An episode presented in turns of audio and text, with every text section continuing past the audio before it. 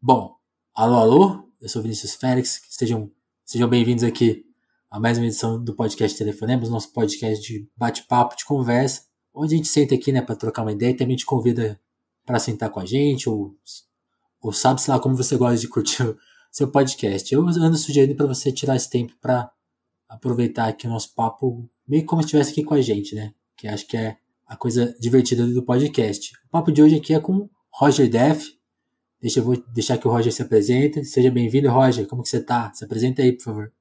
Salve, salve, Vinícius. Boa noite. Boa noite. Aliás, boa tarde, bom dia. Sei lá que hora que as pessoas estiverem ouvindo aí, né?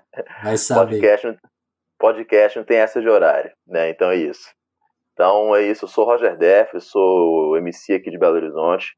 É, uhum. comecei, minha história, comecei minha história no rap aqui nos anos 90, né? Com uhum. o grupo Julgamento com o qual eu gravei três discos, né? gravei No Foco do Caos, 2008, Muito Além, 2011 e o, e o Boa Noite, 2000, assim, 2018. E 2019 Sim. eu lancei meu primeiro disco solo, que é o Etnografia Suburbana, né? E, e também no Corre, né? Aqui da, da música.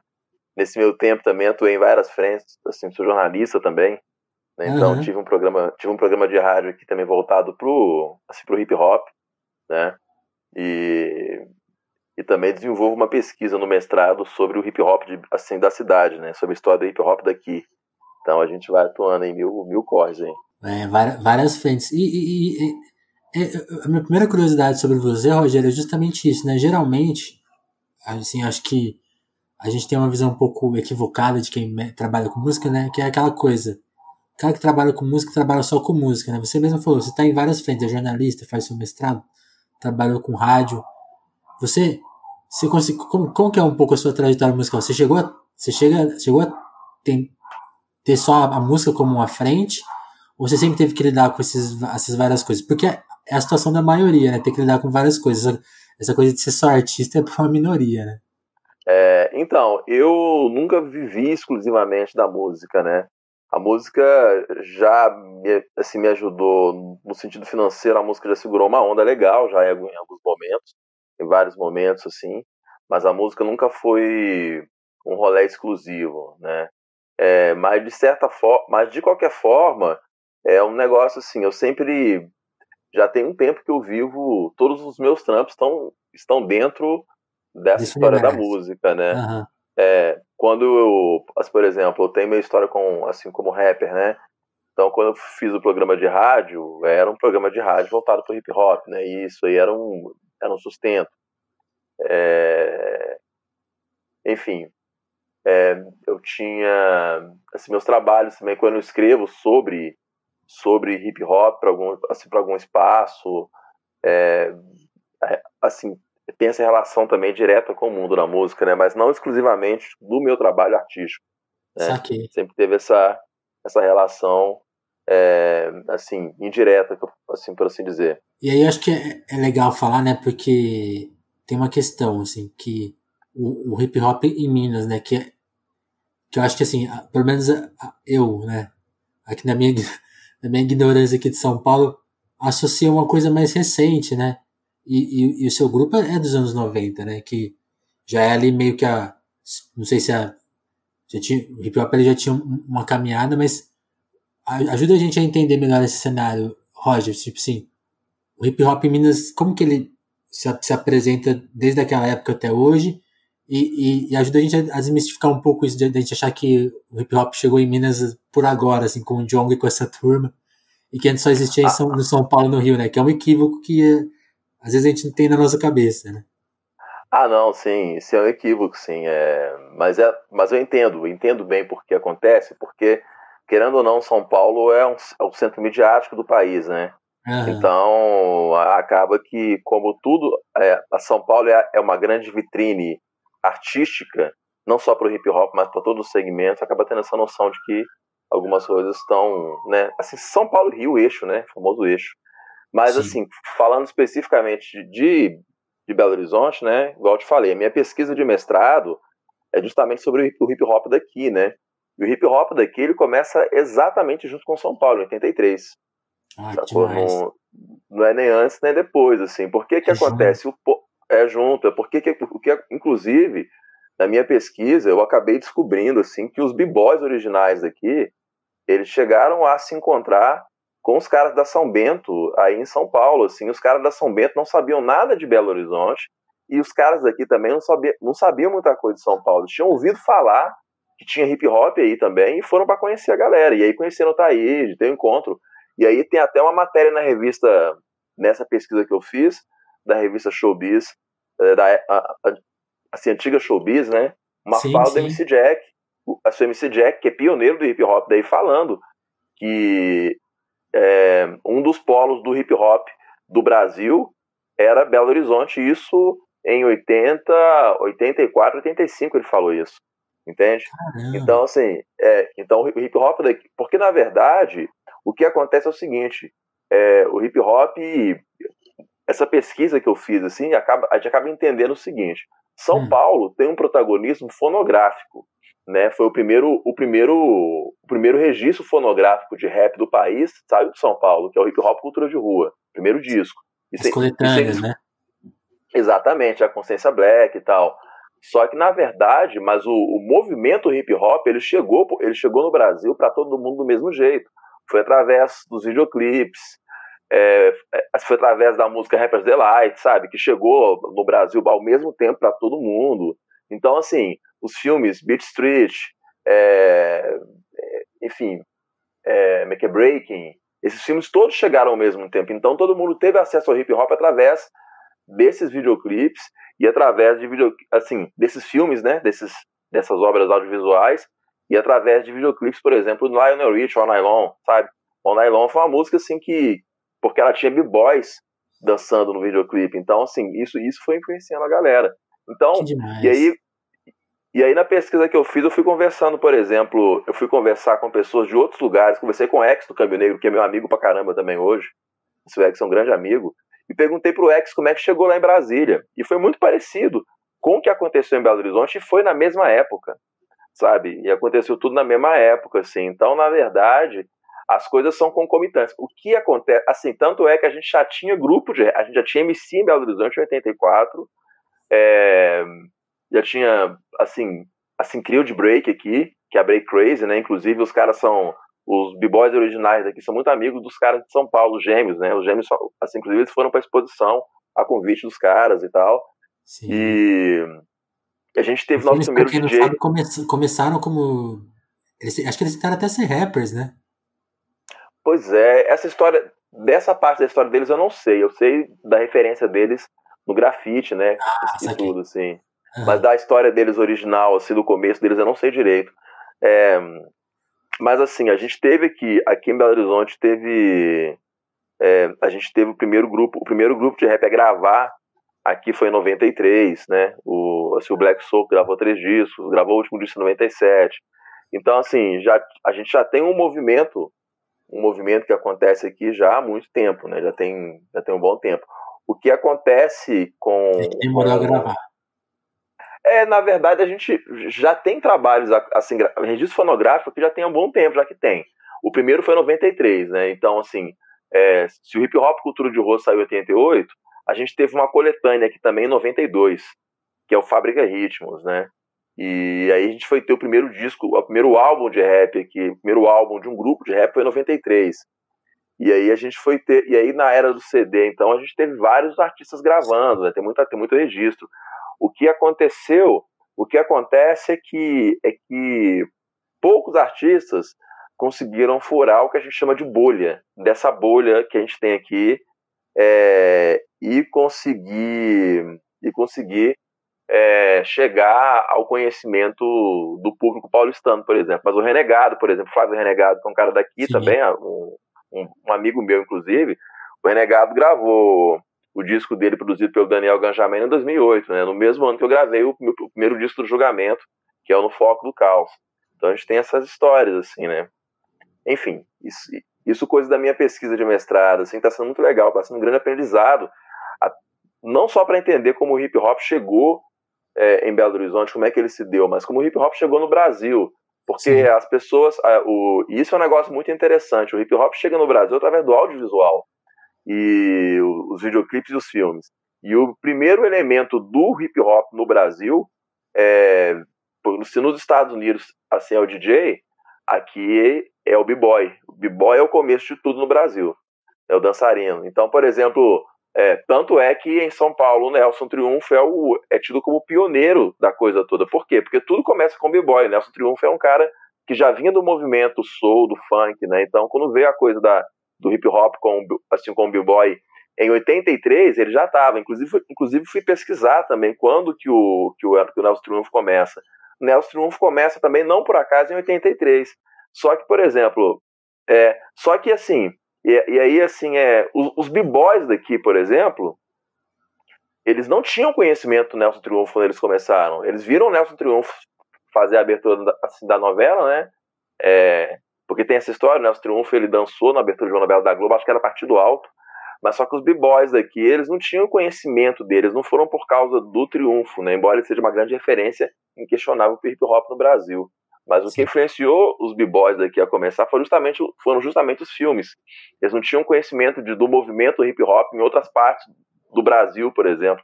E foram aprender o que era hip hop através de pessoas que de pessoas que mandavam, que moravam em Los Angeles, Nova York, amigos deles, e que de vez em quando conseguiam mandar uma revista, mandar um disco, sabe? Os caras assim tentavam traduzir essa história. Que demais. Isso que você falou é muito interessante, porque acho que a gente tem, justamente por, por, pela, pela força do, do registro fonográfico, ele acaba marcando. E aí, é justamente, cria esse equívoco. Então, tipo assim, você pega as gravações e fala, ah, primeiro em São Paulo, depois Rio. Aí 93 Minas dá, dá realmente dá, dá, essa impressão de, um, de uma curvinha que vai andando, né? Que vai invadindo é... o país por dentro, assim. E, e, e, você falou bem, né? Tipo assim, todo mundo recebeu a informação ao mesmo tempo, até por, justamente por isso, né? Por, pelo impacto do, do filme, né? Por ser uma coisa audiovisual que já, que já influenciou as roupas, influenciou tudo, né? Influen... Porque tem isso, né? O hip hop não é só a música, né? É, é a dança, é o DJ, então ela, ela pega, pega muita gente ao mesmo tempo, né? Muitos campos de atividade, né? É, exatamente. Então, assim, Assim, tanto é que a, a referência, a, uma coisa que é, que é inquestionável, a referência principal é os Estados Unidos. Mas Sim. não vem um americano morar aqui no Brasil. Exato. Pra, assim, para ensinar o que era hip hop. As pessoas entenderam que era hip hop através da mídia. Né? Foi porque, por exemplo, a, o primeiro grande hit foi Rapper's Delight, né? ali em 79, 80, 81, alguma coisa assim. Só que o Rapper's Delight também ele não traz a noção do hip hop ainda, é uma música.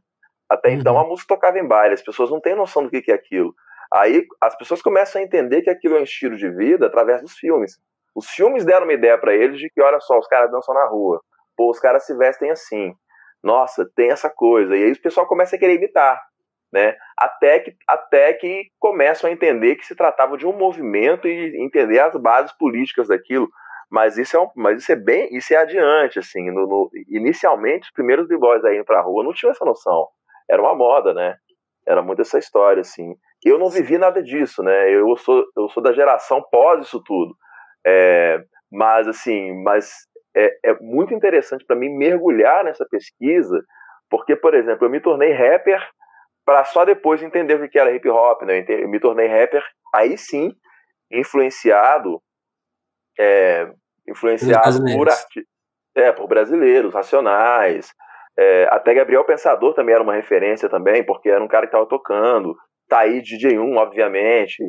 E, e aí depois, é, assim, outras, outros artistas vieram é, daqui também, assim, foi influenciado por artistas da cidade que tinham gravado, como, assim como a Black Soul, o Retrato Radical, o Câmbio Negro, o GOG de Brasília. Então, assim, várias referências, né? Mas, assim, então, e eu acho, assim, que para quem vem nesse contexto, acaba de fato entendendo. Eu acho que se não fosse a pesquisa, eu não saberia que o hip hop aqui, o hip hop começou no Brasil todo quase que ao mesmo tempo. Eu fui conversar, inclusive, com b-boys da cidade de Vitória. E eles me uhum. contaram. E assim, fui perguntar e perguntei como é que chegou o hip hop para vocês? Um cara que era da, da primeira geração. E ele uhum. me falou, foi através do cinema. E o filme, e, e aí uma coincidência, cada cidade tem um filme referência. Mas uhum. tanto Vitória quanto Belo Horizonte, o filme que começa a coisa toda não é um filme de hip hop, é um filme que tem um, um elemento de hip hop, que é o b-boy, numa parte só, que é o Flashdance. Depois é que ah. vem os outros filmes. Entendeu? O, o, o, é, é, muito louco isso. O Flashdance, que é um filme que nem é, nem é um filme de hip hop, é um filme que tem um momento ali que tem dois b-boys, b-boys da, da, da Rocksteady Crew, que é uma, que é uma crew de break de, São, de, de Nova York. É, foi esse filme que deu o start, né? E aí, para os caras de, de, de, Vitória, a mesma coisa. Conversei pro X, assim, perguntei é, assim pro X uma conversa que a gente teve dias atrás, ele falou que tá, que ele viu Flashdance também, mas ele não lembra se Flashdance foi o primeiro filme que foi referência para ele, ele citou outros, ele não sabe qual vem primeiro. Mas aí é coisa de memória, né? Mas, mas foi uma referência também para ele. Então, é. E, e, é muito, e é muito legal. Assim, outro dia eu vi também o. Eu vi o. o que que era? Ah, tá, eu vi o DJ1 postando no Instagram dele, cara. ele postando assim, ele postou o Beat Street, né? falando que é um filme que foi o filme que fez ele entender hip hop e tal, não sei o quê. Eu acho que foi o Beat Street mesmo que ele postou. E é engraçado também, porque os caras falam a mesma coisa aqui, que o Beat Street foi o filme que fez com que eles entendessem o que era hip hop. Então a, a informação chegou muito junta, sabe? É, o, que acontece de, o que acontece depois é que, é que aí, São Paulo, é, existiam os meios técnicos para a coisa se desenvolver. Por exemplo, o, o hip hop, cultura de rua, é uma coletânea que ela foi desenvolvida, ela foi produzida é, pela galera do IRA, que é uma banda de rock, né, a banda de rock nacional. Sim. Quase muita gente não tá ligado nisso, mas quem produziu o hip hop de rua foi os cara, foram os caras do IRA, né? E, e aí reuniram aquela turma da São Bento ali. Eu acho que inicialmente a ideia era fazer o disco com um único artista, só que esse artista não tinha não, não tinha música suficiente para um disco. E aí juntaram, fizeram uma coletânea com, a, com aquela turma toda, tá aí, MC Jack, Código 13, né? Isso aí foi, isso foi um marco, 88, né? Porque aí você tem um marco inquestionável do, do, do primeiro rap no Brasil tocando em FM, né? Que, que foi justamente tá aí de um corpo fechado e Homens da Lei, né? Acho que o corpo fechado foi que tocou em rádio, se eu não me uhum. engano. Aí, enfim, um pouco isso. Eu fico nessa de MC, pesquisador, escorre. Sim. Eu quero fazer mais uma pesquisa. Quer dizer, mais uma pesquisa não.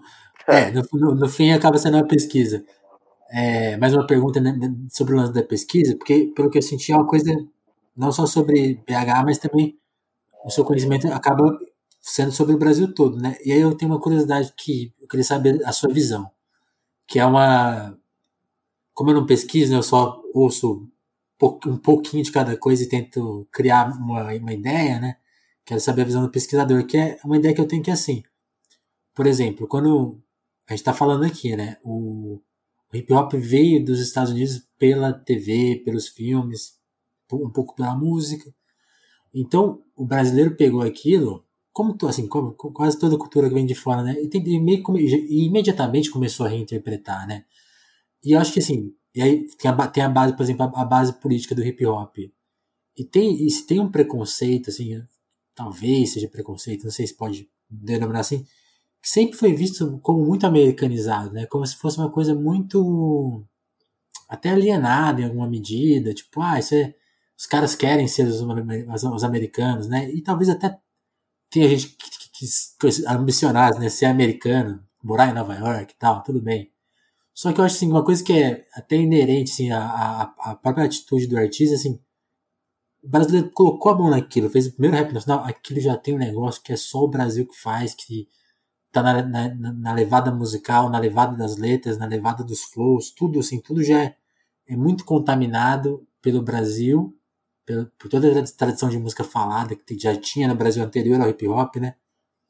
E aí eu assim, tipo, cara, é o passo seguinte da música brasileira e, e a gente faz um dos, assim, racionais, até, até, até chegar agora no MC, no John eu, eu acho que é pau a pau com os americanos, assim, e com outras, outras cenas mundiais, assim. Qual que é a sua visão, Roger? Você também acha que faz, fez algum sentido aí que eu falei?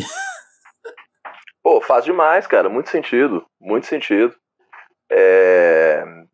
Para começar, assim, eu discordo completamente dessa coisa de que o, o, o, o, rap, o hip hop brasileiro é, é assim, o hip hop que, hip hop é um só, né, no mundo. O hip hop é uma cultura que é mundial.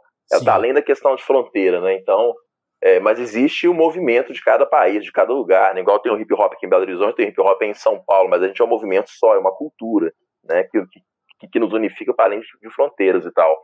É, que, que acontece é que, mas eu discordo dessa coisa da cultura, dessa coisa da cultura americanizada, porque para começar, uma leitura importante de ser feita é que o hip hop ele, ele não é uma cultura exatamente, é uma cultura que ela nasce em território norte-americano, é, mas eu acho, mas eu vejo ela muito como uma cultura da diáspora, né? Essa cultura da diáspora negra. Por que que acontece? O, os primeiros hip hoppers era gente, pô, o primeiro, o, o, o hip hopper número um, o cara que começou tudo com o Herc, Clive Campbell. Clive Campbell é um, é um jamaicano, sabe, nascido em Kingston, que se mudou para Nova York e, e, e, levou com ele a cultura do sound system. Então tem um DNA jamaicano na história. Uhum. O, o, o, o, hip hop tem essa coisa também de, de ser uma releitura de uma cultura jamaicana por um jovem que mora em Nova York e, e traz elementos da música que os afro-americanos estavam ouvindo naquela época, que é o, é o soul, o funk, a disco, e aí junta isso com a dança dos b-boys, que boa parte dos b-boys eram porto-riquenhos, sabe? Eram, uma, eram porto-riquenhos ou descendentes de porto-riquenhos, eram caras de pele clara latinos, né? Uma, uma parte considerável dos b-boys que moravam no Bronx ali, essa era, essa era a comunidade do Bronx. Né? E aí, assim, é, e aí você tem todo esse caldo, esse, essa, essa, essa mistura toda aí, é, de música negra afro-americana com uma, de uma base cultural jamaicana com outras coisas que vão, vão se misturando. E aí, e aí o que acontece? É, quando chega no Brasil, através dos filmes, se num primeiro momento chega como produto de indústria, de indústria audiovisual, de cinema, quando a galera interpretou aquilo, de certa forma eles fizeram exatamente o que os originais fizeram. O que, que os originais do Bronx fizeram? Eles pegam uma cultura midiática que estava na mídia, é, o, que tinha a ver com a vida deles também, né? O funk, o soul ali, tudo, e transforma aquilo em música de outra forma. Pega um toca-disco, um utensílio doméstico, uma, um aparelho para ouvir música em casa e transforma num instrumento musical. É, as pessoas, então, é uma cultura de reinterpretação, de reinterpretação da tecnologia, sabe? É uma cultura de recortes, assim, e é diaspórica. E essa diáspora não estava só lá, estava aqui. E aí é muito interessante, por exemplo, dentro dessa conversa toda, eu fui, eu fui perguntar para os b-boys aqui como é que eles faziam, porque o flash dance era só um pedacinho, o trecho de dança. E aí o que acontece? Como eles não sabiam, eles não tinham os outros movimentos para copiar, eles tiveram que inventar o resto dos movimentos, porque não tinha o restante. Eles foram ter acesso ao resto depois. Então, assim, tem uma coisa de interpretação também. O primeiro DJ a fazer scratch em Belo Horizonte, o Joseph, o cara foi fazer scratch, ele foi fazer scratch em 87. É, mas ele, a ah, mentira, 86. Ele não tinha acesso a vídeo que assim para ver como a coisa era feita. Ele ficou um tentão quebrando, quebrando a cabeça para descobrir como é que fazia. O barulho, o barulho chamava a atenção dele, ele quis descobrir sabe? Até que ele conseguiu, até que ele conseguiu entender, até que ele fez, conseguiu fazer depois de finalmente pegar um disco do Malcolm McLaren que mandaram para ele, o disco tinha uma instrução atrás em inglês, mas tinha, mas aí tinha, mas aí só que aí tinha, ele não sabia ler inglês, mas tinha o, o, o desenho da mão sobre o disco, ele falou assim, é óbvio que é isso. E aí ele fez. Muito antes de ver qualquer pessoa fazer, sabe? Então assim, é, não é simplesmente uma cópia, entende? Existe uma interpretação muito nossa aqui. Igual, por exemplo, os primeiros, os primeiros MCs aqui da cidade não falavam inglês, mas entendiam a atitude. É... Então, assim, é uma coisa muito nossa, sabe? Eu acho, eu acho assim que, que falar que o hip hop é, um, é uma coisa meramente americana diz também de um preconceito, porque ninguém fala que o rock é uma coisa meramente americana. Exatamente. Se fala em rock brasileiro, sabe? Ninguém fala quando o Clube da Esquina, aqui em Belo Horizonte, que é o um movimento daqui, que Milton Nascimento, Loborges, a galera daqui, pegou Beatles como referência, pegou jazz norte-americano, que o Clube da Esquina é uma, é uma, é uma junção de Beatles com jazz. Ninguém fala que está copiando estrangeiro. E eles não estão, eles estão criando uma outra coisa. O hip hop é a mesma coisa, saca? Então, assim, é, o, que une a, o que une a gente é. Existe uma forma de fazer a arte que, que, obviamente, no primeiro momento, a, galera copiava os americanos no seguinte sentido, nas bases, né? Você tem a base musical ali que é de funk, soul, e já tinha essa pegada. E fora também que quando chegou aqui, a galera já tinha uma relação muito forte com o funk, com o soul. Né? Isso não foi inventado no hip hop desde os anos, desde o final dos anos 60, que a gente já tem uma relação muito forte com, já, já existem os blacks aqui, a galera que se, se identificou com o James Brown, essa coisa toda, já existia isso, né? Então isso, isso é uma base para coisa para coisa começar. Não sei se eu consegui te responder assim, mas é uma reflexão, né? Super é. respondeu, porque nessa, nessa pergunta, acho que eu até não sei se eu sempre, sempre repito essa pergunta quando vem alguém, alguém aqui que entende bastante de hip hop. Porque acho que nela contém uma, uma coisa que, uma visão que eu já tive. Eu já tive essa impressão, ah, é, é uma música americana. E eu lembro a primeira vez que, que alguém, que o, até o Douglas Vieira, que já participou aqui do telefone, ele que me falou, cara, os Racionais ampliavam o Timaya. Sabe? É, é, é, música brasileira. E, e, de conversar com o MC algumas vezes, ele falando, cara, a música falada no Brasil. E eu ficava pensando, será que isso tem que ser mais abordado pra gente tirar de vez qualquer resquício de preconceito, né? Sempre é bom. Mas é... aí, Roger. Só... Ah, pode falar, pode falar. Não, é, eu acho que o, o que acontece também é que existe um. Para começar, né, é, baseado também numa outra coisa, assim, se o rap, o rap mesmo que o, o MC, o, o MC daqui, ele use, por exemplo, uma base do Mos Def, por exemplo, vamos pensar aqui que ele usa uma base do Mos Def para fazer o rap dele. Mas o rap ele é um produto direto da vivência da rua. Você não está falando da rua de Nova York, você está falando da rua da sua quebrada, Exatamente. sabe? E ao mesmo tempo você está falando em português, no dialeto daqui, com gíria daqui, com coisas daqui. Então, assim, é, enquanto, enquanto modalidade poética, ela não poderia ser mais brasileira, ela não poderia ser mais daqui, sabe? É, mesmo, mesmo que você utilize uma base do Dr. Dre. É a sua leitura em cima da base do Dr. Dre, não importa. Porque também, da mesma forma, a África Bambata é, e Soul Sonic Force ampliaram primeiro Kraftwerk, que eram alemães. Mas não estavam mas não estavam copiando Kraftwerk, estavam fazendo outra coisa com a, em cima da música do Kraftwerk. Sim. Sabe? Então é uma outra história. Muito foda. Essa, essa história é muito bonita mesmo. E aí nessa, nessa questão toda, nessa, nessa beleza toda, quando que chegou em você então? Aí falando agora do pesquisando você, quando que você sim, recebeu assim as primeiras informações de hip hop e até chegar no momento assim, não, eu vou começar a escrever, eu preciso montar uma banda e falar, cantar. Quando que foi? Pô, cara, a, a coisa meu, meu primeiro contato assim com, com hip hop foi em 95. Uhum. Né, e, e aí já tinha. Não, aliás, eu já tinha ouvido antes, né? Assim, não, não o primeiro contato. Eu tinha ouvido ali em 90, 93, Raio X do Brasil, Racionais. Antes eu tinha ouvido o Holocausto Urbano Pânico na Zona Sul também. É, tinha um baile aqui perto da minha Jardim Alvorada que tocava muita coisa, então eu ia lá para ouvir, é, ouvir dançar, sabe assim, ia lá para dançar simplesmente, né? Então, só que eu não sabia nome de nada, não sabia o que era hip hop, sabia nada. Aí, quando meu primo gravou o primeiro disco é, dele, né, ele fazia parte do grupo chamado Black Soul, foi o primeiro grupo de Belo Horizonte a gravar um disco, em 93. Ele foi lá em casa e me deu de presente o disco dele, me deu um James Brown e me deu o Racionais Raio-X. E me deu a base. Ele me, deu, ele me apresentou de cara um disco de, MC, de, rapper, de rap de Belo Horizonte, que estava nascendo naquele momento, Uhum. Me deu o disco, o disco do pai da coisa toda, que é James Brown. É, icônico, assim, não tem como. James Brown é, é o para mim é o pai dos ritmos periféricos modernos, assim, do funk, do funk carioca ao rap, a, a tudo, assim, né? Tem que ver. Tem uma uhum. parada muito forte nele, e racionais.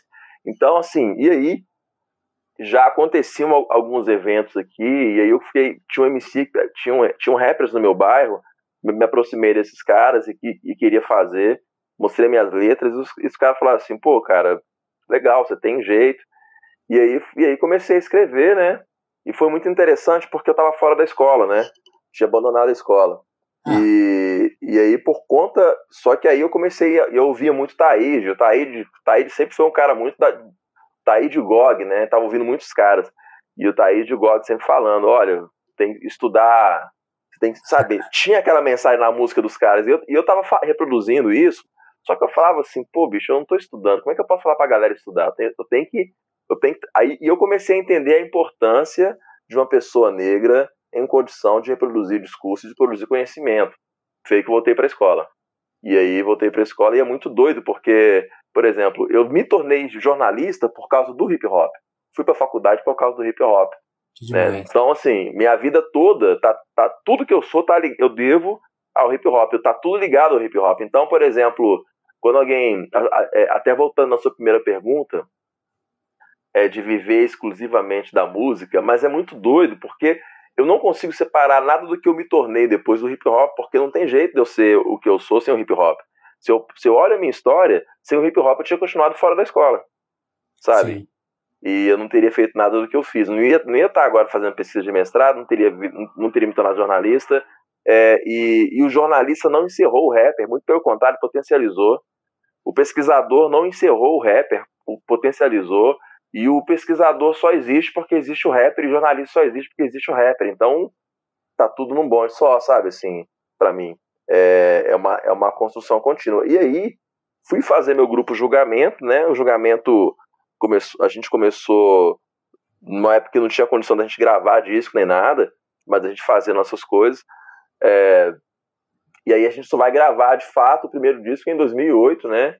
Dentro é, assim, com recursos da gente mesmo. Um, um, um, dos integrantes montou um estúdio, a gente foi, fez o disco, né? E aí a gente conseguiu um patrocínio depois de um festival, que na, época, que na época era o Festival Conexão, era Conexão Telemig, depois virou Conexão Vivo, e a gente conseguiu circular dentro desse projeto.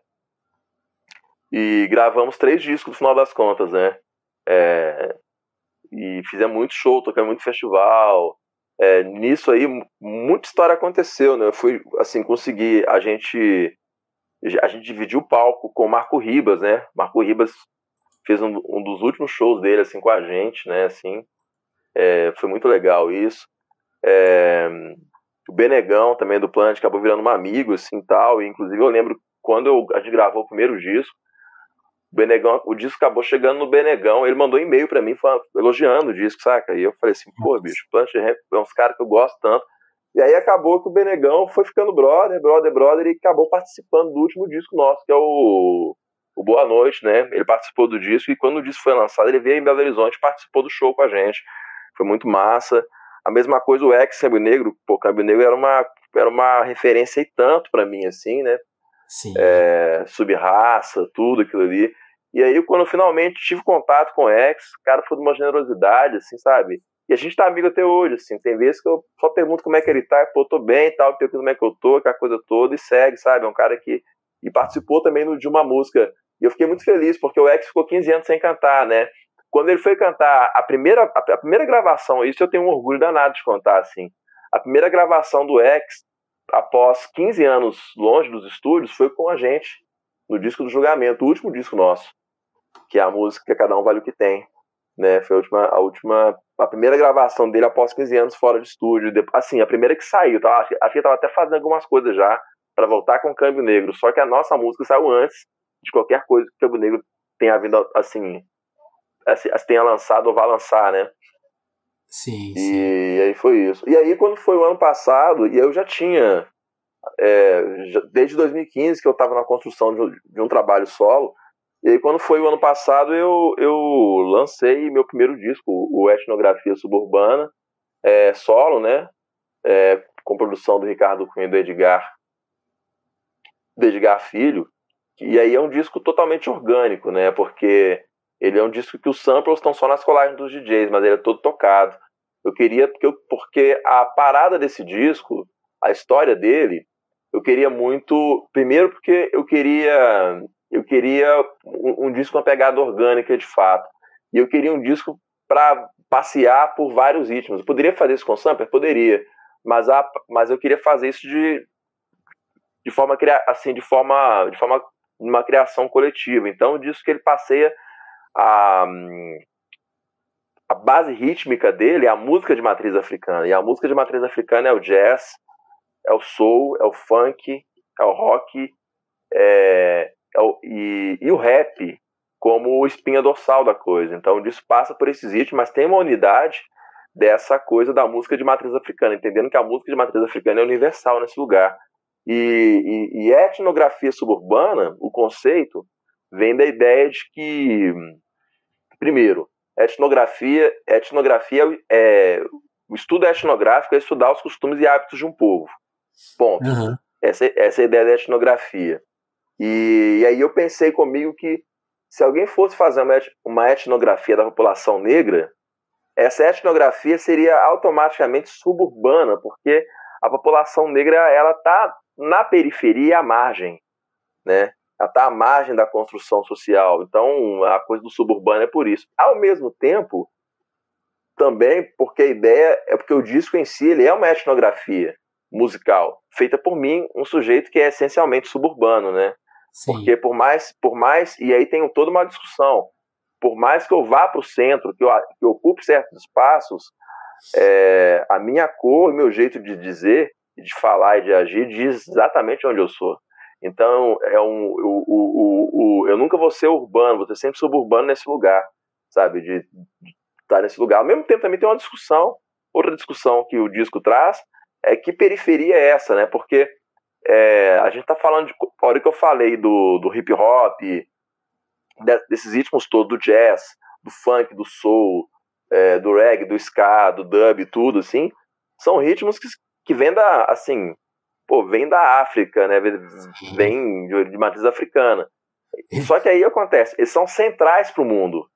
A cultura, a cultura hip hop hoje ela é central para o mundo. Então, que periferia é essa? Aí a, e a África é vista como periferia do mundo. Então, assim, é, é de se discutir também que periferia é essa, porque essa, essa periferia que eles chamam de periferia, para mim, é o centro.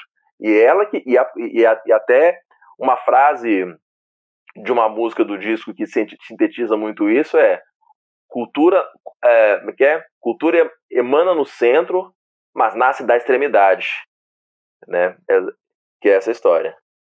Então, Roger, isso é, isso é, muito, é, é muito interessante porque, é, sei lá, tem, tem muitas dimensões esse, essa, esse questionamento que você faz. Né? Onde que é o centro, assim, porque até queria que você analisasse assim, nessas duas perspectivas. Tem a questão mais geopolítica, né? Que, que conta muito também sobre a diáspora, né? Que é essa coisa da, de como a África foi assaltada, né? Como que o povo foi, foi usado, né? Como a, a, foi, por exemplo, a América do Sul foi construída pela, na, com a mão de obra escrava, né? Os. Estados Unidos tem a, tem a sua questão com a escravidão muito, muito pesada, pesadamente. Então tem, tem, tem essa parte geopolítica que explica também justamente como a, como a cultura se globalizou de alguma forma né, nessa questão criminosa pela qual a África passou. E, a, e ao mesmo tempo essa, essa, é, é, é foda como essa questão ela se repete um pouco na nossa, na nossa mentalidade do dia a dia, né? E aí acho que vale tanto para a população negra quanto a população periférica que que está marginalizada pelo, pelo dinheiro, pela condição de trabalho, sem querer, sem querer misturar as, as questões, né? Mas só pondo elas nessas, nesses lugares onde elas se conectam, né? Que essa questão, assim, que, que, que centro é esse, né? Que, que briga é essa? A gente vai, vai lutar para quê e para quem, né? Quando você tá ali com a sua mente, tipo assim, não, eu preciso enriquecer, eu preciso, sabe? Os valores são invertidos nessa, né, justamente nessa brincadeira, né? Como que isso, você acha que, você já falou, né, você voltou para a escola por causa do hip hop, mas você acha que a sua orientação política e até em outros aspectos da vida também já, já são influenciados diretamente por isso?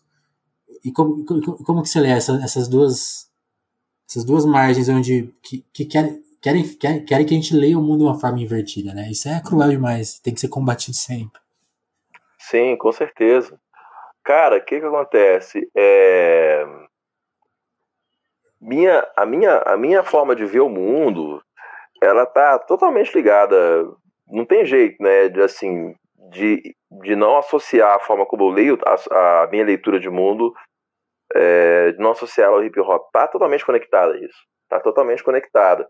Então, por exemplo, é, eu sou um cara eu sou um cara que me defino como. Eu sou.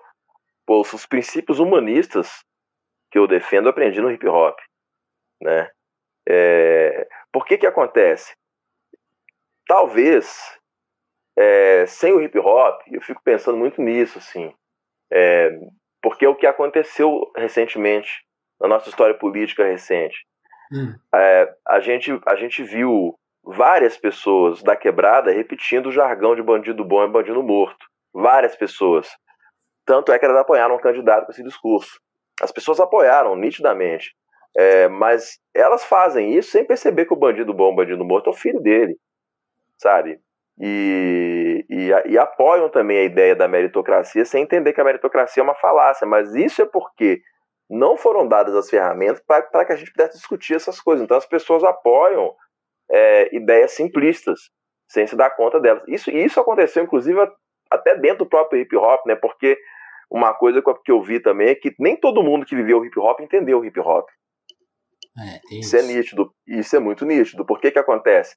A gente, a gente se enganou ao acreditar que a pessoa, por entender o aspecto estético, ela tinha entendido o aspecto político. Não exatamente. Tanto é que é, quando você vê pessoas que estão que vivem uma cultura que tem origem que tem origem no discurso em discurso do no, no discurso dos panteras negras da Angela Davis Malcolm X Martin Luther King é, sabe que tem origem nisso tudo que tem origem em organização de comunidade em organização das comunidades das bases tem origem nisso.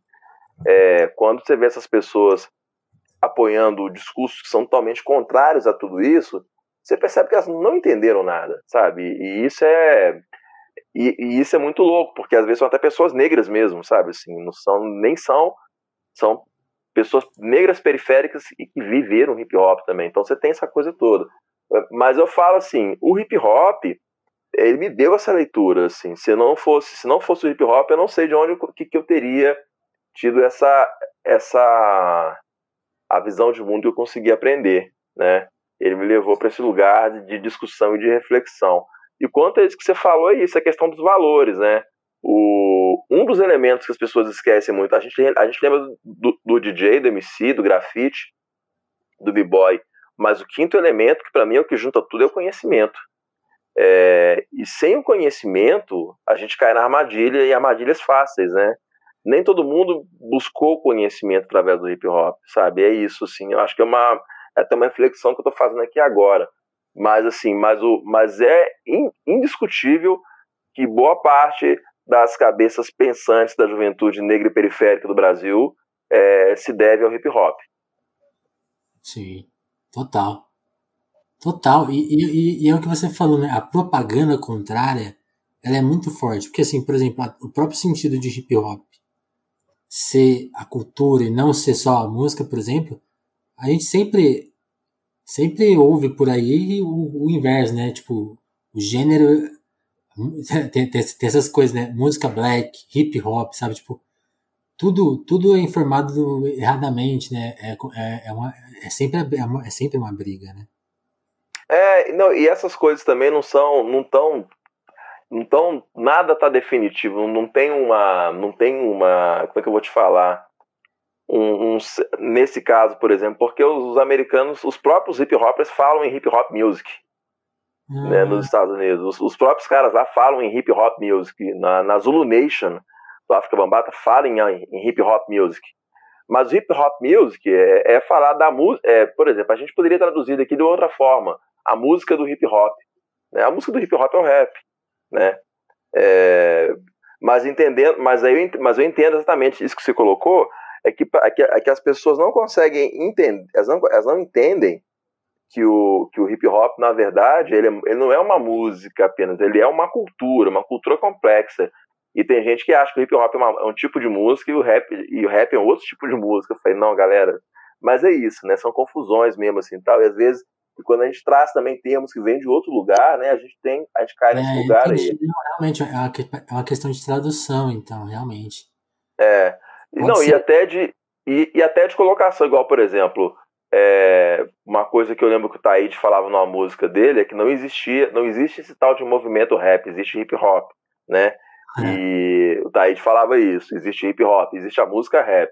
É, então, assim, é, eu acho que não, não há um erro da gente falar em, em música hip hop, nem né, hip hop music, igual os caras lá falam, desde que a gente entenda que ao falar de hip hop music, a gente está falando de uma música que faz parte de uma cultura complexa, né? De, é, não dá para simplificar, né?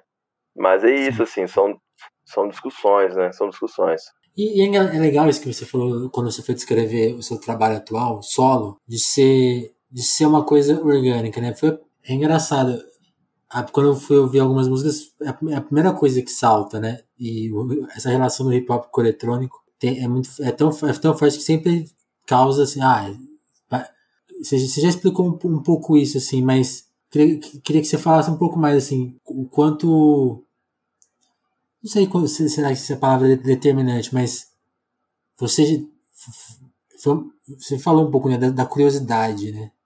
Tipo, queria que você falasse um pouco disso, da curiosidade de pôr, de pôr uma banda para tocar, porque eu acho que um, ponto é os, os músicos vão, sabe, sabe, essa parte de tradução, né, de, de conversar com os músicos. Então, como que faz essa parte do trabalho coletivo, né, de tentar informar a, a, a, essa ideia, né? É, acho que é, ficou um pouco vago, não sei se ficou um pouco vaga a pergunta, mas é, é, é essa coisa. Porque quando entra a linguagem orgânica e, e, e essa mistura, vira uma briga, né? Para tirar uma ideia da cabeça e aquela ideia ser como você pensou e também abrir mão de certas coisas, né? É, não, trabalho coletivo você sempre vai abrir mão de alguma coisa, não tem muito jeito, né? O, o julgamento, que é o grupo que eu fiz parte esse tempo todo, né, e tal, ele, ele, ele o, o, julgamento ele já tinha uma parada que era a mistura do sample com o orgânico. Então, por exemplo, o, no Foco do Caos, que é o primeiro disco, ele é todo, ele é todo gravado, ele é todo gravado com sample. Só que o baixo é tocado. Por exemplo, os baixos são tocados. Os baixos são todos do Cássio, que era o nosso baixista na época. Então, quando a gente foi fazer os, os, os primeiros shows do disco, é, aliás, lá pelo quarto show do No Foco do Caos, a gente já tinha um baterista que tocava em cima da bateria eletrônica. Tinha, tinha a bateria ali, a bateria já tinha sido programada pro disco e o baterista tocando junto um baixista. E aí, quando a gente foi pro segundo, quando foi pro segundo disco, o Muito Além, esse já foi todo orgânico mesmo, assim, só que com muita coisa sampleada. O sample estava junto com o orgânico. É, aí tinha um baterista que era o Guzmão e um guitarrista que era o Helder, né? O Helder Oliveira, tal, parceirão. E o baixista que era o Luiz Prestes, né? No, no segundo disco. No primeiro disco era o Cássio Corsino. E, e assim, tanto. Aí é, é explicar a coisa das escolas musicais. O Prestes, que é o baixista que tocou nos, em dois discos do julgamento, tocou também nesse meu disco solo, é um cara que vem do funk, vem do groove. Ele tinha uma banda chamada Black Sonora. Então ele já vinha da pegada do funk, do groove. É, o... Então facilitou um pouco.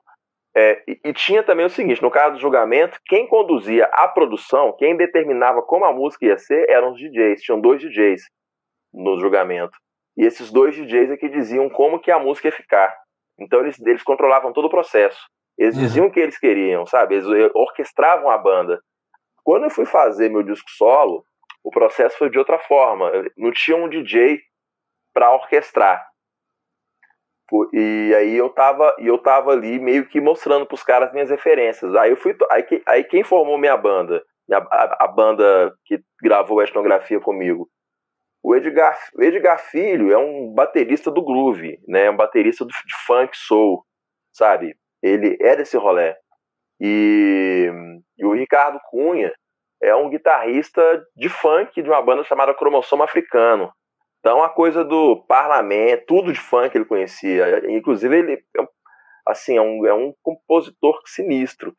E aí, e aí juntou, e aí o Prestes, que já tinha tocado comigo no julgamento, tem essa pegada mais, mais do groove e já tinha uma experiência de ter tocado muito tempo numa banda de rap, juntou também, sabe? Então juntou uma turma que já que conseguiu se, se encontrar, igual, por exemplo, o Edgar Filho, que é o baterista, ele tinha uma ele tinha referência de jazz rap muito forte, de Gabo Planets, sabe? Conhecia bem de Gabo Planets. Então, assim, o grande lance é trazer músicos que tenham referência que, que, que consigam entender o que é o hip hop, entender o que é essa música. Embora também, assim, na hora de fazer, eu abri um pouco, eu abri, abri mão um pouco, falei, a única coisa que eu falei com eles é o seguinte, ó, o rap, como a parada da, da letra, a, o discurso tem, traz muitos elementos, a parte musical tem que ser mais limpa, porque senão você confunde as pessoas, porque tem muito texto. Então, por isso a, a música tem que ser mais simples. Ela não pode ser rebuscada demais, porque senão é muita informação. ali. Você tem acordes demais, então você ferra o negócio, fica difícil. Isso é uma coisa que a gente não para para pensar, é, porque o rap ele nasceu do sample, e o sample automaticamente dava uma condição de ter poucos elementos mesmo. Mas assim, o que faz com que o rap seja inteligível pra gente é justamente o fato de musicalmente os elementos serem simples, não ter tanta coisa, sabe? Então, é então na hora de tocar, é uma coisa que, que às vezes é, que o músico que vai tocar num, num, projeto de rap tem que ter noção, é que são poucos elementos. Os elementos são simples, né? Então, a gente, então você pode reparar que a etnografia suburbana, por exemplo, ele é orgânico. Mas você vai, mas você vai reparar que, embora não os caras não estão imitando sample nem nada, mas os elementos são simples, tal qual é no sample, né? Então, é um, é, é um pouco isso, assim. E aí, ao mesmo tempo, também a gente, a gente tinha uma coisa em comum.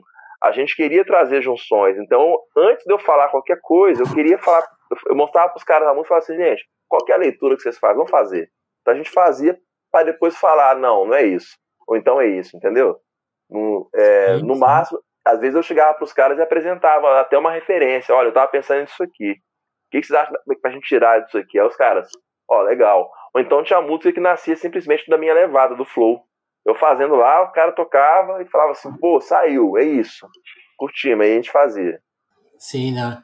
Eu não sei se minha pergunta foi muito, acabou ficando muito confusa, mas eu queria entender justamente isso, que é essa coisa, você é o cara que produziu esse, esse disco solo, não daquela maneira, é, assim, tipo, ó, toca aqui, assim, assim, e aí a bateria vai fazer aqui, e aí vai ter aquilo, essa virada, e vai, sabe, aquela coisa bem cronometradinha, assim, o, o, músico entra assim, tipo, ele só tem a função de tocar, talvez, não sei se você é toca um instrumento, até já fica a pergunta aí.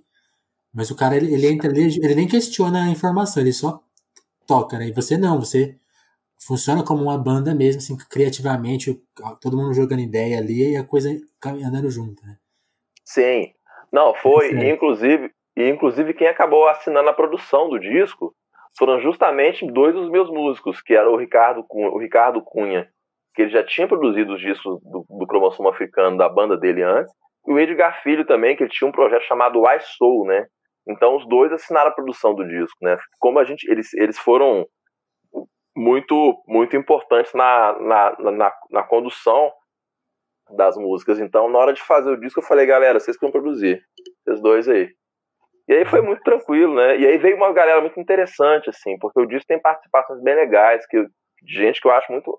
Que são muito importantes para mim, assim. O Douglas Jean, né? Um é o Douglas Jean, que é um MC daqui, né? MC aqui de Belo Horizonte, muito conhecido do Brasil afora por causa do duelo de MCs e tal. É, um MC bem. Foi campeão do duelo um bom tempo. Hoje em dia ele é o apresentador do duelo, assim, do, do duelo nacional, inclusive. Então, Douglas Jean, achei massa ele colar. O outro é o próprio Fábio Renegado, né, que é o que, que a gente é contemporâneo de cena, né? Então assim, a gente a gente estava junto, o Renegado ele foi gravar nos anos em 2008, trabalho solo dele, mas ele tinha um grupo chamado Nuke, e a gente chegou a, a tocar junto com o Julgamento ali nos anos 90, ali, sabe? Então a gente é, é contemporâneo também e tal. Então chamei ele para colar e foi massa, né? Ele fez ladeira comigo. O outro é o Richard Neves, né? Que é um tecladista, um tecladista muito massa aqui da cidade e que hoje é integrante do Pato Fu, né? Que é uma banda de rock pop e tal. E mas, mas, o, mas o, o Richard, a gente já era amigo antes dele entrar pro Pato Fu, ele já era um parceiro, né? E aí, então já tinha uma relação e eu já tinha ele como referência de tecladista. Então ele tocou teclado em duas músicas também. É, o outro Luciano Cuica Play, que é um cara que é um cara que é ele é do Black Sonora e tem uma curiosidade, né? O Luciano, ele é ele lembra muito Jorge Ben na, no visual. Depois eu fui sacar que ele depois eu fui sacar que ele é um, que ele é um grande amigo do Jorge Ben e trabalhou com o Jorge Ben um tempão, eles são amigos, né? Ah, aí eu falei assim, ah, tá explicado, né? Ele é fã e amigo do cara, né? Então foi, pô, tá tudo certo. Aí foram essas pessoas que colaram. Eu consegui, eu trouxe pessoas que tinham a ver com a minha história para dentro, além do meu irmão também, Ricardo HD, que, que é um MC também. Meu irmão era meu parceiro no julgamento, né? E aí eu achei nada mais natural que trazer ele para participar do disco também. Foi bem, bem assim. Que demais, que demais. É, é, é, é, acho, acho muito legal, assim, por tudo que você falou aqui no nosso papo, como, como o hip hop tem essa, essa energia, né, de, de, de ser, você, tipo assim, não é... Acho muito, acho muito engraçado, às vezes a gente tem algumas questões de, de trabalho, assim, que parece, parece que as, as coisas não pertencem a gente, né, e a, a própria música, assim, né, de trabalhar, a pessoa tem essa distância e não, cara, tudo, tudo. Acho muito legal a ideia de tudo ser uma coisa só, né? Acho que faz muito bem e tem tudo a ver com, com a origem da cultura, né? Isso é, isso é demais. Sim, não, tudo a ver. Total, é. E é, não, e é, e é um trampo que é, que é coletivo, né? O hip hop é coletivo, assim. Aí tem várias discussões, assim, igual. É, uma coisa importante no, no etnografia suburbana, embora ele seja orgânico, a presença do DJ ali é constante, porque eu entendo o DJ como elemento primordial do hip hop. Então, uhum. é, todas as faixas onde assim, o DJ, é, que, que, é o Flávio Machado que está colando comigo, né? Ele, ele teve total liberdade para falar, olha, essa música aqui eu, dá para fazer isso aqui, eu quero fazer isso aqui nessa. As que não tem são músicas que ele mesmo que ele mesmo chegou à conclusão que não cabia. Não, essa música aqui não cabe. Sabe? Ele que falou, sabe assim. Eu falei, não, cara, você que sabe. O que, que você acha que coloca aqui, Flávio? E ele, não, isso aqui vai isso. Porque, é, até, por, até porque eu, é, assim, além da vivência, né? É, e depois que eu fui entender também as bases do hip hop, eu entendo o DJ como uma coisa, assim, é da essência da coisa, sabe? Então, mesmo que eu tenha uma banda, o DJ vai estar sempre comigo. Não tem jeito. Não. E, e aí, Roger, como que, assim, acho que pela sua história de atuar em outras frentes, por exemplo, o disco tá na rua desde o ano, do ano passado, assim, você conseguiu trabalhar ele de alguma forma? Qual que é a sua, a sua ideia de trabalhar a música? É mesmo pelo mais pelas bordas, tipo, de atuar, ou você tem até um planejamento de tocar, cons conseguir tocar em outras cidades? Como, como que funciona essa parte mais mais braçal da coisa, assim, de tá, ter que ir atrás de produzir um show, levantar. Que, que aí você pode até explicar melhor isso pra gente, como que é levantar as coisas assim do, do, trabalho independente, de gravação. A gente sabe que hoje é mais simples, embora não seja fácil. Mas essa parte de tocar e de se apresentar e ter que divulgar o trabalho, que é a parte que acaba consumindo dinheiro e, e, e tem mais dificuldades. Assim. Como que como que é?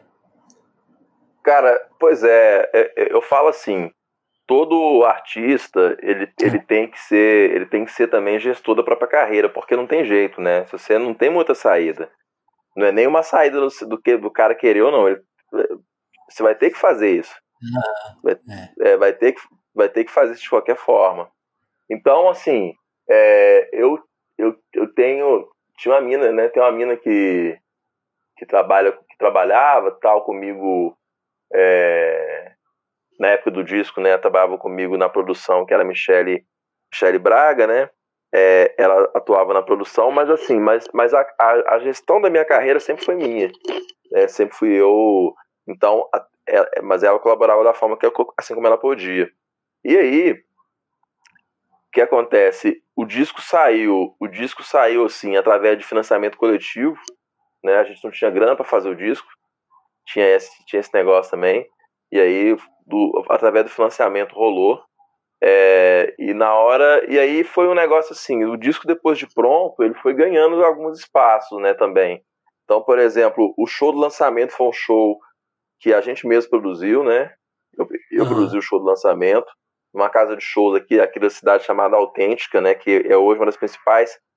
É, das principais casas de shows para música independente, não só de BH, mas do Brasil, né?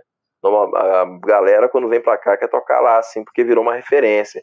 Embora lá não seja uma casa, é uma casa aberta para todos os estilos, mas pouco frequentada pela galera do rap. Só que eu queria muito fazer lá por, por tudo que a casa significava, né? Eu falo assim, significa ainda, só que tá fechada no momento por causa da pandemia, mas uhum. a, gente tem, a gente tem fé que vai voltar. E é, isso aí. E aí fizemos lá e tal. Fizemos uma parada lá. É, e aí depois foi um negócio assim, a, o disco ele foi muito bem recebido pela imprensa local. A imprensa de Belo Horizonte fez um tipo recebeu muito bem o trabalho, então eu não tive dificuldade, por exemplo, com a mídia daqui. Acabei sendo convidado para fazer para uma entrevista na Globo, né, no Globo, um programa chamado Globo Horizonte daqui. E aí e foi um programa para falar do disco. É, fui convidado para participar de, de, do Festival de Cinema de Ouro Preto, né, como assim com um show, né, isso com cachê e tal, porque o disco tinha chegado é, nos produtores do festival, eles achavam que meu disco tinha a ver de tocar nesse lugar e fui.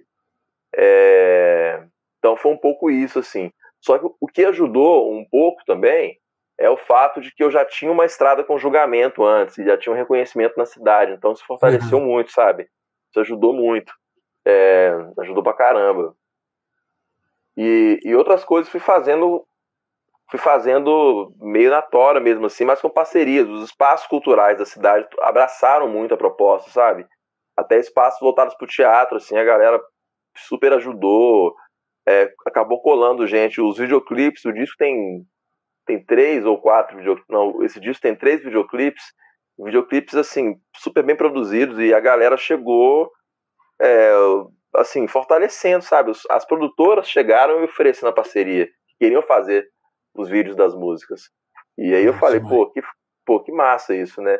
Então eu falo que foi uma coincidência de energias, né? Assim, acho que movia uma energia que a energia voltou através de colaboração e tal. É, mas assim, no, o disco foi lançado em maio do ano passado, então eu tive menos de um ano para trabalhar, porque esse ano já foi pandemia, né? Então foi um, é, mas foi um ano muito interessante. É, mas foi um ano muito legal. Eu fiz fiz esses shows que eu te falei, Fui convidado também para o Festival de Arte Negra. No Festival de Arte Negra, é, eu toquei, assim, pô, toquei numa noite muito massa no sábado, um público que eu acho que era um público, assim, que eu fiquei muito feliz esse dia, porque foi dos últimos shows, foi final do ano, né? Foi novembro do ano passado, fazendo um ano agora. É, e, e, eu toquei para um público que devia ter numa casa, que devia ter em torno de 5 mil pessoas no dia sabe? E todo mundo cantando e, e uma galera que foi para lá para ver para ver esse show, assim, sabe? É muito doido. Você chega lá, o cara tá se ouvindo e vê seu show. E aí eu tava cantando, eu via gente que sabia cantar as músicas lá embaixo. Eu falei, caralho, cara, que doido isso, né? Porque é sempre uma, uma, uma luta. Eu já tinha feito outros três discos com julgamento, mas eu entendo que o fato, o, o julgamento conseguiu ter uma história e ter um público. O Roger é. Def não é o, julga, não é o julgamento, sabe? Embora as pessoas me identifiquem como integrante do julgamento, mas eu sei que meu trabalho é uma outra coisa e automaticamente eu não trago automaticamente o público do julgamento comigo junto, né? É um outro público que foi se formando e eu fiquei muito feliz porque é, eu, uma artista com pouca grana, poucos meios para conseguir fazer minha coisa chegar, né? É, assim, no público. E aí você vê a galera no seu show cantando. Então eu tive isso também, sabe? A, a, a, o público local, os festivais, abraçou até as emissoras de rádio, né? Poxa, emissoras, as duas emissoras de rádio voltadas para voltadas para música, digamos, para música brasileira de uma forma geral, assim, tal, estavam executando as músicas na programação delas, né? Uma que é a Inconfidência, a Rádio Inconfidência daqui, que é uma rádio que é uma rádio que tem essa proposta de música brasileira, né? Ela estava tocando tocando as músicas do disco. E a outra é o FMG Educativa, que é uma rádio da Universidade Federal de Minas Gerais também estava executando as músicas. Então a gente conseguiu, eu acho assim, pensando no curto período de tempo e pensando no universo que foi, eu acho que foi um disco bem sucedido de várias formas. Sim, demais. Porque é, é isso que você falou, né? É, é para os artistas estabelec mais estabelecidos que tem grana, que tem que passa o tempo inteiro pá, divulgando a música, né? Já é, já é uma treta, né? Tipo assim, acessar as pessoas, né? Porque a, a, a concorrência é nervosa o mundo tá caótico, né? Então você te, te, convidar a pessoa, tipo, para ouvir uma, uma coisa que ela não, não, ainda não acessou é sempre, sempre é um desafio, né? Sempre, sempre é um desafio. Que, e que bom que, que você conseguiu colher isso com esse disco, de alguma forma. E voltando, voltando da pandemia, vai, vai dar para trabalhar mais ainda, né? É, não, e, e, a, e, a, ideia também, é com certeza, e a ideia também é, eu ainda quero lançar pelo menos mais um clipe desse disco, né? Então, tem mais um clipe que eu quero fazer ainda. É, mas eu quero também lançar outros trabalhos. Esse ano já lancei dois. Esse ano eu lancei. Lancei dois singles, né? E lancei. Esse ano foi assim, lancei três clipes e dois singles. Um clipe do Etnografia Suburbana da música Ladeira, que saiu esse ano. Uhum. E lancei uma música chamada Reflexões do Isolamento, que teve clipe também, é, que falava desse momento da pandemia e tal. E também lancei uma outra agora mais recente, que é a Pro Combate, né? Que é essa música que fala da questão. É, que é uma música que tem a pegada antirracista é, como, assim, como pauta principal, né? Na verdade, o antirracismo está no meu trabalho todo, né? Não tem jeito, assim. Mas a Pro Combate, ela, ela reforça isso, né? Ela reforça essa mensagem. E aí ela, sai, ela já saiu com lyric vídeo. Aí, aí o ano que vem a ideia já é produzir, eu quero começar a produzir o outro disco, né? Com a mesma turma, com a mesma, com a mesma galera, a mes, os mesmos músicos que fizeram a etnografia. Eu quero fazer um disco chamado Alegoria da Paisagem. É, então é uma outra discussão, vamos ver como é que vai ser. E também ainda, ainda fazendo, ainda pensando em como vou fazer e tudo, mas é, é, um, é, um, é um projeto. Sim. Eu, eu ainda não consegui aproveitar o disco, né? Eu tava ouvindo hoje, eu ouvi algum, algumas faixas, assim. Então eu ainda preciso sentar e, e ouvir todas as ideias ali com mais, com mais tempo para sacar, né? E você acabou falando um pouco do conceito do disco, e pra gente ir encerrando o papo, já estouramos aqui o tempo, e, e tem, enfim, não tem problema também, né? Mas eu queria, queria assim, que te dar, falar, fazer assim, já que a gente não pode tocar música aqui, inclusive se quiser a gente pode até abrir, abrir um espaço para tocar, se você permitir. Mas... Poxa, pode, ficar, fica à vontade, pode até escolher ah, a música da sua preferência aí. Então, então, então vamos fazer isso, então. Eu quero que, eu quero fazer justamente esse processo. Vamos, vamos se pôr dentro de uma música, eu quero que você explique ela mais profundamente para ela tocar aqui para a gente encerrar o papo com ela, então. Então, ah, então posso... quer, quer, escolher alguma? Alguma que tem a, a, sua, sua, letra favorita, aquela que você, que você fez com. Que você falou que, você, que até te surpreendeu, né? Você fez colocar, ah, aqui eu acertei. tem essa letra? Pô, cara, é, eu acho que talvez eu acho que a mais. São duas que eu tenho muito carinho, né? Eu gosto de todas elas, assim, todas, né? É, uma que eu tenho muito carinho, a própria, a própria etnografia suburbana, né? Certo. E eu acho que vou falar dela. A outra é ladeira também, tal, que eu gosto muito, mas vamos, se é que pode escolher, tem que escolher uma, vai na etnografia suburbana. É, a etnografia suburbana, ela que é a música que dá o tema do disco, ela, ela fala justamente é, da herança a, africana, né? da herança dessa falo, a gente tá falando de diáspora, né, do hip hop e tal, mas eu tô falando dessa cultura musical, dessa cultura que vem da diáspora, né? Então a música vem falando de onde viemos, aqui viemos, representemos verdades, contradições da cidade e outras visões, outros sons, outros dons. Cultura ecoa no centro, mas nasce da extremidade, né? Então já já vem trazendo toda essa ideia é, dessa dessa desse sujeito periférico que fala das contradições da cidade, que fala de uma cultura que ecoa no centro, mas que vem lá da periferia, e a periferia que vira centro, né, e tudo mais. Então, eu acho que é a música, e é uma música que eu tive uma dificuldade para escrever ela num, num, primeiro momento, porque eu falei assim, primeiro, porque primeiro, ela foi engraçada, porque primeiro eu pensei no nome do disco. Uhum. E aí eu, aí eu falei, pô, o disco podia ter uma música, uma música que falasse desse conceito. Eu falei, pô, como é que eu vou fazer uma música que fala de etnografia suburbana. Aí, aí, Você arrumou uma encrenca pra si mesmo. Né? Arrumei uma encrenca. E aí, aí os caras, aí eu já arrumei prazos pra mim, os músicos estavam lá assim, ó, oh, Roger, que dia que você vai entregar essa música? A gente tá aqui esperando. Eu falei, calma, tô quase. aí foi. Mas é essa, essa música, tem, essa música tem participação do Celto Oliveira, que é um parceirão meu, é o brother que me acompanha como back, como vocal de apoio é, nos shows. E ele compôs essa faixa aí comigo, sabe assim? Eu fiquei muito feliz, foi a primeira experiência dele como assim como rapper. E ele ficou muito feliz também de fazer, sabe? Então também eu senti também que foi uma, forma de, de apresentar pra galera um outro MC que tá aí, né? Aqui da cidade, Sim. um cara que, que, que talvez nem tivesse nem tivesse se percebido como MC ainda, mas é um grande MC. Que demais, que demais, Roger. Roger, deixa eu só te pedir licença então aqui um minutinho para agradecer o pessoal que colabora lá no nosso apoio. Esse Telefonemas, assim como o Roger, é independente, então toda todo cuidado que você puder ter com a gente assim para ajudar, para colaborar, sempre é muito importante, porque o Telefonemas sobrevive graças aos nossos apoiadores lá. Então se você curtiu o papo, gosta, gostou dessa entrevista, pode, pode pesquisar as outras, ir atrás, colaborar lá com o seu. Fique à vontade, a gente, a gente sugere os valores de 2, 5 a 25 reais, mas dá para colaborar com o valor que você quiser. E se tiver sem grana, velho, não, não tá fácil para ninguém, né, pra usar essa, essa expressão. Então você pode ajudar a gente também sempre compartilhando os episódios, divulgando.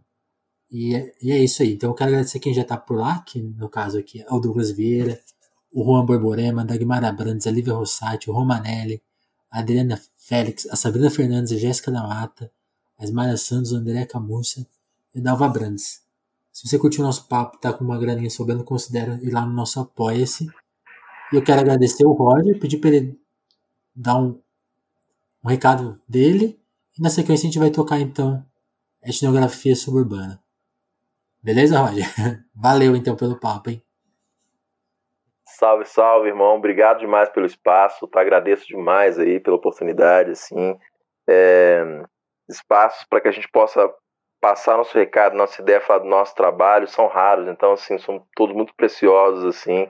Fico feliz demais de estar nesse podcast, né? Poxa, o podcast é o futuro da comunicação, viu? Falando. Né? Vai chegar, já chegou, já tá, né? Já é. Então, fui feliz Sim. demais. E é isso. É, pô, acompanhem lá, né? Tô lá nas redes sociais. Instagram é Roger Def MC. É, tem a página também do. Tem o um canal do YouTube Roger Def MC também. E, e, é isso. Só seguir a gente, compartilhar o som, ouvir no Spotify, tá a etnografia suburbana mais os, os singles. Então cola com a gente, vamos embora fortalecer, espalhar essa mensagem. Tamo junto. Sim, sim. E aliás, eu só quero fazer mais um agradecimento à Ana da Bugnipe, a Ana, sempre uma parceira aqui do, do podcast. Ela ajuda a gente a conseguir várias entrevistas, ajudou a trazer Sim. o KLJ, e ela que falou assim, pô, quer entrevistar uma pessoa legal? Entrevista o Roger, e ela não podia estar mais certo, foi um papo muito bom, Roger. Até peço desculpa se eu me enrolei em algumas perguntas, porque a gente fica, às vezes, viajando aqui na ideia, e eu, eu, às vezes, eu, eu parei de produzir roteiro, né? Eu, eu tento fazer cada vez mais bate-papo e então eu queria te agradecer aí pela, pela compreensão, me desculpar qualquer coisa e quero ouvir seu disco para entender melhor a ideia, porque eu gostei muito do papo mesmo. Valeu demais. Pô, que eu agradeço. E aí, poxa, a Ana Paula é uma parceiraça, né, cara? Assim, pô, é pessoa demais. querida demais. Gosto demais. E, e, cara, você mandou mó bem, assim, valeu demais. Acho que o bate-papo é o melhor. Flui, tá? Gostei. É isso aí. Valeu, Roger. Então, um abração e fiquem com um som do Roger e, e pra atiçar a curiosidade para você ir lá ouvir o disco inteiro. Valeu, gente. Abração, Roger. Abraço, irmão. De onde viemos, aqui viemos. Representemos verdades, contradições da cidade outras visões, outros sons, outros dons. Cultura ecoa no centro, mas nasce da extremidade, quebrando a banca, quebrando o tabu. Eu sei, resiliência pra não ser só mais um. Eu sei, é necessária calma, mas não vem com essa. Temos pressa, a letargia que não engessa. E assim começa: história, cartografia, construção, ponto de vista, prerrogativa, narrativa preta. Não se esqueça da caminhada, da escalada pra chegar ao novo ponto, outro lugar fazer coar. A voz de ascendência africana africana conectada Moçambique, Nova York e Havana, oriunda da pele que os homens quer pôr em cana que incomoda na propaganda. Eu só aviso desencana. A etnografia suburbana, contradição humana, cultura da verdade é o que emana. Coragem da superação, nosso povo inspiração, justiça, liberdade, aspiração. A etnografia suburbana, contradição humana, cultura da verdade é o que emana. Coragem da superação, nosso povo inspiração, justiça, liberdade, aspiração.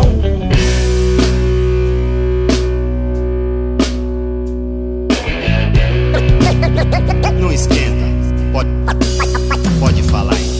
Da margem brota cultura, a resistência que emana. Onde buscamos a cura, onde o respeito é lei. Berço da ginga, mistura da nossa tribo urbana. Lá de onde a força é bruta, de onde nascem os reis. RAP, nossa essência, fala que é nós na cadência. Do morro que não tem vez e agora perde passagem. Somos mais que samba enredo, vai segurando seu medo. Sou mais favela, sou gueto, fortalecendo a base. Vivência soma diária, um elo firme entre nós. Segue inspirando a batalha, onde soltamos a voz. Botar pressão, nossa meta gigante a caminhada. Vamos plantando sementes fortalecendo a jornada. Ideia certa na mente, seguimos firmes na estrada. Nunca deixando por menos, não desistimos por nada. Vencendo encruzilhadas, tamo quebrando correntes. Na função do que acredito, no corre sempre pra frente. Força da herança ancestral, a luta por liberdade. Salve a nossa cultura, ante o ódio e a maldade.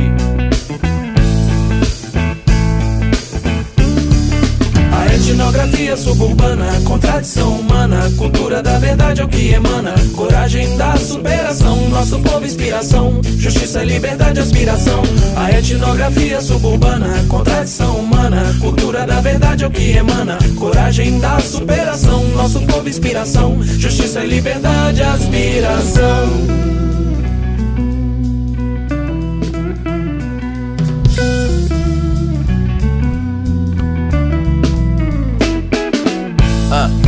País onde somem cores, sobram dores, circo de horrores, inimigos não mandam flores. Jamais. Fortalecimento busca por conhecimento. Nosso valor não está na conta, vem de dentro. Não jogo palavras ao vento. Preto em movimento, fomentando discernimento. Na estrada perpetrada por renda concentrada. Massa segue calada ou aplaude a chibatada. Minha resistência na ancestralidade. Superação de toda essa mediocridade. Lado a lado com os irmãos na cumplicidade. Resistindo aos ataques, adversidade. Coragem vem do todo, rap contra fogo. Separar trigo do joio, olho no olho. Tem a lei do retorno contra o demagogo. Contra Clu Clubs, vai meu clã, este é o jogo. A etnografia suburbana, contradição humana. Cultura da verdade é o que emana. Coragem da superação, nosso povo inspiração. Justiça, liberdade, aspiração. A etnografia suburbana, contradição humana. Cultura da verdade é o que emana. Coragem da superação, nosso povo inspiração. Justiça, liberdade, aspiração. A etnografia suburbana, contradição humana. Cultura da da verdade é o que emana. Coragem da superação, nosso povo inspiração. Justiça, liberdade, aspiração. A etnografia suburbana, contradição humana. Cultura da verdade é o que emana. Coragem da superação, nosso povo inspiração. Justiça, liberdade, aspiração. A etnografia suburbana, contradição humana. Cultura da verdade é o que emana. Coragem da superação, nosso povo inspiração. Justiça, liberdade, aspiração.